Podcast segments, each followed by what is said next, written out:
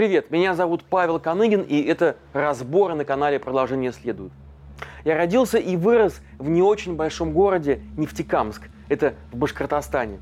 А потом переехал в Москву, где и построил карьеру журналист. Когда я работал в «Новой газете», то часто ездил в командировки по стране и много общался с людьми, которые живут в нашей провинции. Такой же провинции, как и был мой Нефтекамск. И глядя на умирающие города и села, мне нередко было неловко говорить, что я приехал из сытой Москвы. Но говорить это приходилось, и это не всегда вызывало у людей уважение, мол, человек из столицы приехал. Нет, чаще это вызывало легко уловимое раздражение. Кто-то на просторах нашей страны ненавидит Горбачева и Ельцина, которые, по мнению людей, развалили великую страну.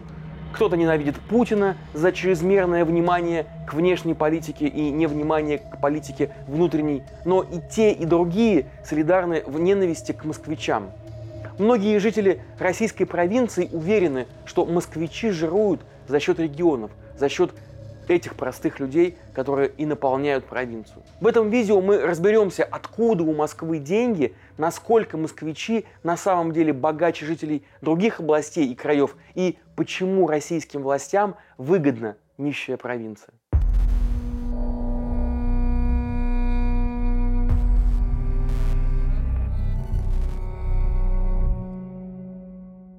Давайте начнем с понятного, с зарплат. Посмотрим, сколько получают в Москве, а сколько в России в целом. На статистику по средним зарплатам ориентироваться, конечно, особого смысла нет. Как говорится, один ест капусту, второй мясо, а у Росстата в отчете россияне в итоге едят голубцы. Например, по данным этого Росстата, в первом квартале этого года средняя зарплата в России составила 60 тысяч рублей, а в Москве аж 116 тысяч – но, как показывают исследования, больше 70% россиян получают зарплату ниже средней. Говоря о доходах россиян, честнее использовать данные о медианной зарплате. Это показатель, который условно делит всех работающих пополам. У одной половины заработок выше этого показателя, у второй ниже. В первом квартале этого года медианная зарплата в Москве составила 62 тысячи рублей, а по России в целом 39 тысяч, то есть в полтора раза меньше. И если с данными по Москве я еще готов согласиться, то эта цифра в 39 тысяч рублей никак не дает мне покоя. 39 тысяч в большинстве малых городов России и в том же самом Нефтекамске люди о такой зарплате могут только мечтать. В России только по официальным данным почти 19 миллионов человек, это 13% населения страны, живут за чертой бедности. То есть зарабатывают меньше 13 тысяч рублей в месяц. Вот такую российские власти установили границу бедности. В Бурятии, одном из регионов с наибольшим числом погибших в Украине военных, за чертой бедности живут больше 20% жителей. И очевидно, что в реальности бедных в России гораздо больше, потому что даже если человек зарабатывает эти несчастные 13 или даже пусть 15 тысяч, выжить на них он все равно никак не сможет. Как выяснил в прошлом году Левада-центр, в России, чтобы выжить, нужно зарабатывать минимум 24 600 рублей. Такую сумму называют сами россияне. И вот если исходить из этой цифры, то окажется, что за реальной чертой бедности в России живет почти половина населения. Пожалуйста, напишите в комментариях, где вы живете, сколько получаете и на что вам хватает зарплаты. Покажем Росстату реальную Россию. В общем, если говорить о доходах, то в провинции люди сводят концы с концами, а в Москве жить можно, вроде как. Хотя, справедливости ради, некоторые москвичи тоже живут очень бедно. Например, в 2019 году, еще до ковида и войны, в Москве за чертой бедности проживало чуть больше 7% населения. Но вот для сравнения, в Ингушетии за чертой бедности живет практически каждый третий житель республики. Но дело тут не только в зарплатах. В Москве очень высокий уровень комфортности жизни. В начале февраля Москва заняла третье место после Сингапура и Торонто в рейтинге лучших мегаполисов мира по версии ООН. А по развитию инфраструктуры и качеству жизни Москва и вовсе заняла в этом рейтинге первое место. А еще Москва, как это ни странно, довольно экологичный город, по крайней мере был. Например, по данным аналитического портала Намбео, Москва экологичнее даже Парижа, Лондона Рима и многих других европейских городов. Но проблема в том, что пока в Москве запускают электробусы, открывают десятки новых больниц, разбивают сотни новых парков и проводят реновацию и перекладывают плитку, тратя на новогоднее оформление города по 7 миллиардов рублей, это, кстати, равно трети всех расходов Калмыкии, запланированных в этом году. Так вот, пока Москва хорошеет, остальная Россия выживает. По самым скромным оценкам, 3,5 миллиона россиян живут в ветхом или аварийном жилье. 30 миллионов человек используют вместо туалетов выгребные ямы. Миллионы вынуждены жить без надежды на то, что в случае какого-то острого заболевания их спасут, потому что до ближайшей больницы десятки километров по бездорожью. Да и вообще, что там говорить, если за 9 лет с 2010 по 2019 год Москва потратила на благоустройство примерно столько же, сколько ушло на благоустройство остальной России.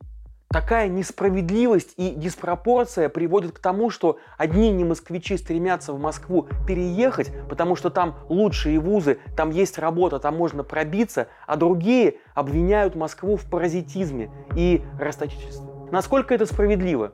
Откуда вообще у Москвы деньги и почему их нет у других регионов? Есть такой экономический показатель ВРП, то есть валовый региональный продукт. Это стоимость всех товаров и услуг, которые произвели в конкретном регионе.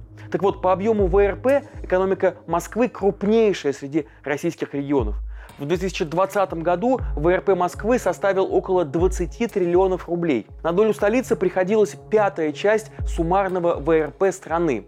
Сложите ВРП всех субъектов Дальневосточного федерального округа, Сибирского федерального округа, Северокавказского федерального округа, и вот все равно ВРП Москвы будет больше. При том, что население Москвы меньше 9% от населения России. А в этих трех федеральных округах, которые я упомянул, живет почти четверть населения России. Похоже обстоят дела и с бюджетами регионов. Если сложить бюджеты всех регионов страны, то окажется, что бюджет Москвы, одного города, составляет пятую часть от их всех вместе взятых. Так вот, в прошлом году доходы бюджета Москвы составили 3 триллиона 335,5 миллиарда рублей. Это в 14 раз больше доходов бюджета Кузбасса, на который приходится половина всей российской угледобычи. И в 13 раз выше доходов бюджета Тюменской области, в которой добывается больше 55% российской нефти и 80% газа. При этом Москва – это второй донор федерального бюджета после нефтегазоносной Югры, а еще и основной донор пенсионного фонда и фонда обязательного медицинского страхования. В общем, Москва прекрасно зарабатывает на все эти реновации и электробусы. Но откуда деньги, если ни нефти, ни газа, ни угля у нее нет? В прошлом году три четверти всех доходов бюджета города составили поступление по налогу на доходы физлиц. Он называется НДФЛ и налогу на прибыль организаций.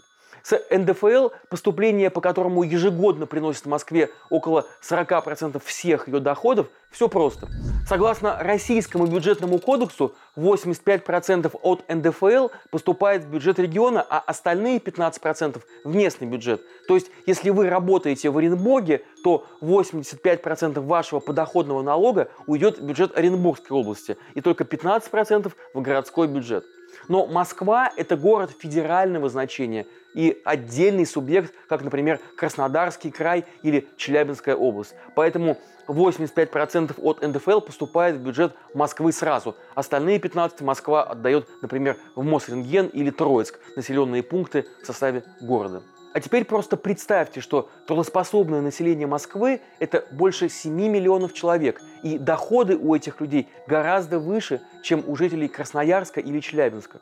Например, уже 6 лет назад в Москве работало больше 120 тысяч айтишников, а медианная зарплата IT-специалистов в Москве по данным портала Хабар Карьера во втором квартале прошлого года составила 175 тысяч рублей – вот так и складывается значительная часть доходов Москвы из поступлений подоходного налога. Вторая по важности статья доходов Москвы – это поступление по налогу на прибыль. В прошлом году поступления по налогу на прибыль организаций принесли Москве треть всех ее доходов. Но что это за организации такие? Давайте разберемся. Это крупнейшие банки типа Сбербанка, Газпрома, Россельхозбанка, Тинькова, Промсвязьбанка и других. Да, финансовые услуги они оказывают по всей стране, но зарегистрированы они в Москве и значительную часть налога на прибыль платят именно тут. Например, Мегафон, МТС, X5 Group, владеющая пятерочками и перекрестками по всей стране, и группа МВидео Эльдорадо они тоже прописаны в столице. А вот Лукойл и Роснефть, которые качают нефть в Западной Сибири, Мечел, который добывает уголь на Кузбассе, Полюс, добывающий золото в Красноярском крае, все эти компании тоже зарегистрированы в Москве и в столице платят часть налога на прибыль. По данным РБК, в Москве сосредоточено почти 70% выручки крупнейших компаний России – а еще Москва контролирует экспортные потоки. Столица – это главный экспортер нефти и газа среди всех российских регионов, хотя добываются эти нефть и газ совсем не в Москве. В прошлом году Москва экспортировала товаров на 205 миллиардов долларов. Наша вторая столица, Санкт-Петербург, заработала на экспорте почти в 7 раз меньше, а нефтегазоносная Югра почти в 12 раз меньше. Столь высокая концентрация экономических ресурсов в Москве аномальна. Сравните, например, США. Возьмем рейтинг крупнейших по размеру выручки американских компаний Fortune 500 и посмотрим, где зарегистрированы эти компании. В Нью-Йорке зарегистрированы 53 компании, столько же в Калифорнии, 49 в Техасе, 38 в Иллинойсе, 25 в Огайо, 24 в Пенсильвании, в общем, неудивительно, что в Штатах жизнь в больших городах порой бывает даже хуже, чем в городах поменьше. Гораздо более равномерно, чем в России, экономические ресурсы распределены и в Китае. Но в России есть только один центр, несмотря на огромную территорию страны. Но так было не всегда. До 1917 года Москва и Санкт-Петербург ничем не уступали друг другу. А еще в империи были и другие города, вполне европейского уровня, например, Рига и Одесса. Но после прихода к власти большевиков и переноса столицы из Петрограда в Москву разрыв между ней и остальной страной начал расти и вырос в итоге до колбасных электричек, на которых жители соседних с Москвой регионов ездили в столицу за товарами, которых в регионах не было. До ненависти к москвичам в армии, до стремления провинциалов переехать в Москву любой ценой – Советские власти с разбуханием Москвы вроде даже пытались бороться, ужесточали правила регистрации, принимали постановления о запрете строительства в Москве новых заводов, строили научные центры за пределами Москвы, но это мало что дало. Ну какой большой ученый или народный артист добровольно захочет переехать из столицы в провинцию? Наоборот, он из провинции будет рваться в Москву всеми силами. Потому что именно в Москве сила, как знает буквально каждый провинциал – Вся власть была сконцентрирована в Москве. Союзные республики при этом возглавляли представители местных кадров титульной национальности, но реальная власть была в руках их замов, которые назначались из Москвы. В 90-е годы в России случился короткий период политической и экономической децентрализации. Москва ослабила вожжи, но страна к этому была не готова. В итоге те субъекты России, которые обладали изначальными преимуществами, вроде природных ископаемых, они рванули вперед, а те, на чью долю выпали депрессивные экономики, сильно откатились назад. Рост коррупции в 90-х, снижение качества медицины и образования, разрушение аппарата сбора федеральных налогов – все это следствие децентрализации. И это я вам не пересказываю спич какого-нибудь пропагандиста. Так пишет профессор Парижской школы экономики Екатерина Журавская. А потом к власти пришел Владимир Путин. И вместо ельцинской формулы «берите столько суверенитета, сколько сможете проглотить», предложил обществу другую формулу – лояльность в обмен на стабильность. И общество, уставшее от неустроенности 90-х, потянулось к сильной руке. Ну и эта рука, конечно, разгулялась. Она отменила выборы губернаторов, создала подконтрольную думу, подчинила СМИ, поставила во главе крупнейших российских компаний кого надо. В общем, выстроила вертикаль, подчинив все власти центра. И народ не жаловался. Высокие цены на нефть позволяли обеспечивать рост уровня жизни и поддерживать эту самую пресловутую стабильность. Ну а на вершине этой вертикали оказалась Москва, которую российская власть превратила в витрину своей империи. Именно концентрация власти в Москве приводит концентрации в столице штаб-квартир крупнейших российских компаний. Зачем прописывать Мечел в Кузбассе, если региональная власть, поставленная Москвой, ничего не решает? И летать, договариваться с чиновниками все равно придется в Москву, потому что управление деньгами страны происходит именно там, в ручном режиме. В столице есть куда больше возможностей для лоббирования интересов. Много что можно порешать в неформальной обстановке, в каком-нибудь хорошем ресторане в центре города. Кстати, хороших ресторанов в Москве куда больше, чем в Кемерово. А если вы топ-менеджер какой-нибудь корпорации, то для вас это вопрос принципиальный. Есть развлекаться, надо же где-то. Так что переехать в Кемерово вы вряд ли захотите. Российские власти периодически заводят разговоры о необходимости децентрализации. С приходом Путина к власти в Санкт-Петербург, например, переехал Конституционный суд и главный штаб ВМФ. Ряд крупных компаний, например, Совкомфлот и Газпромнефть, власти тоже заставили перерегистрироваться в Питере. Но на этом все и закончилось. В 2013 году председатель Совета Федерации Валентина Матвиенко заявила, что невозможно и не нужно управлять всем из федерального центра и предложила тоже перенести головной офис «Газпрома» в Тюмень, Роснефти в Сибирь, РЖД и Ростеха на Урал, а Росгидро в Красноярск. Мол, это поспособствует развитию транспортных потоков и пересечет втягивание молодых талантов в столицу, и провинция перестанет с завистью смотреть на Москву.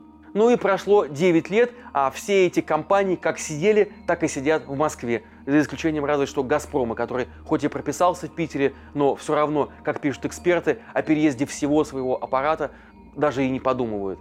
Мол, пока вся власть сконцентрирована в Москве, часть «Газпрома» останется там же. Апофеозом провала попыток рассредоточить жизнь по России стал пример нашей Кремниевой так называемой долины. Это Сколково. Этот инновационный комплекс основали в 2009 году на волне Медведевской, как сейчас говорят, оттепели или модернизации. Прямо под носом и у Москвы, в ближайшем Подмосковье.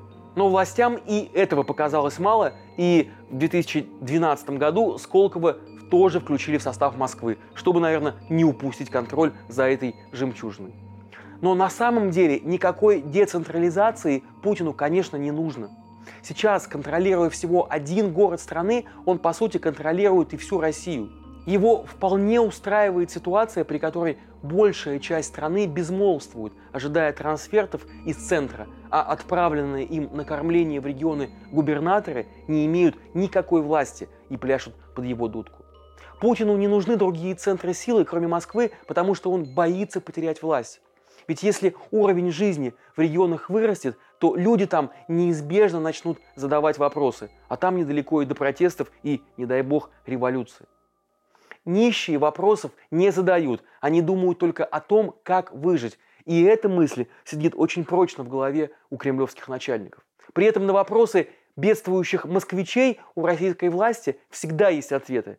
Это электробусы, хорошеющие зарплаты, а для особо непонятливых есть репрессии.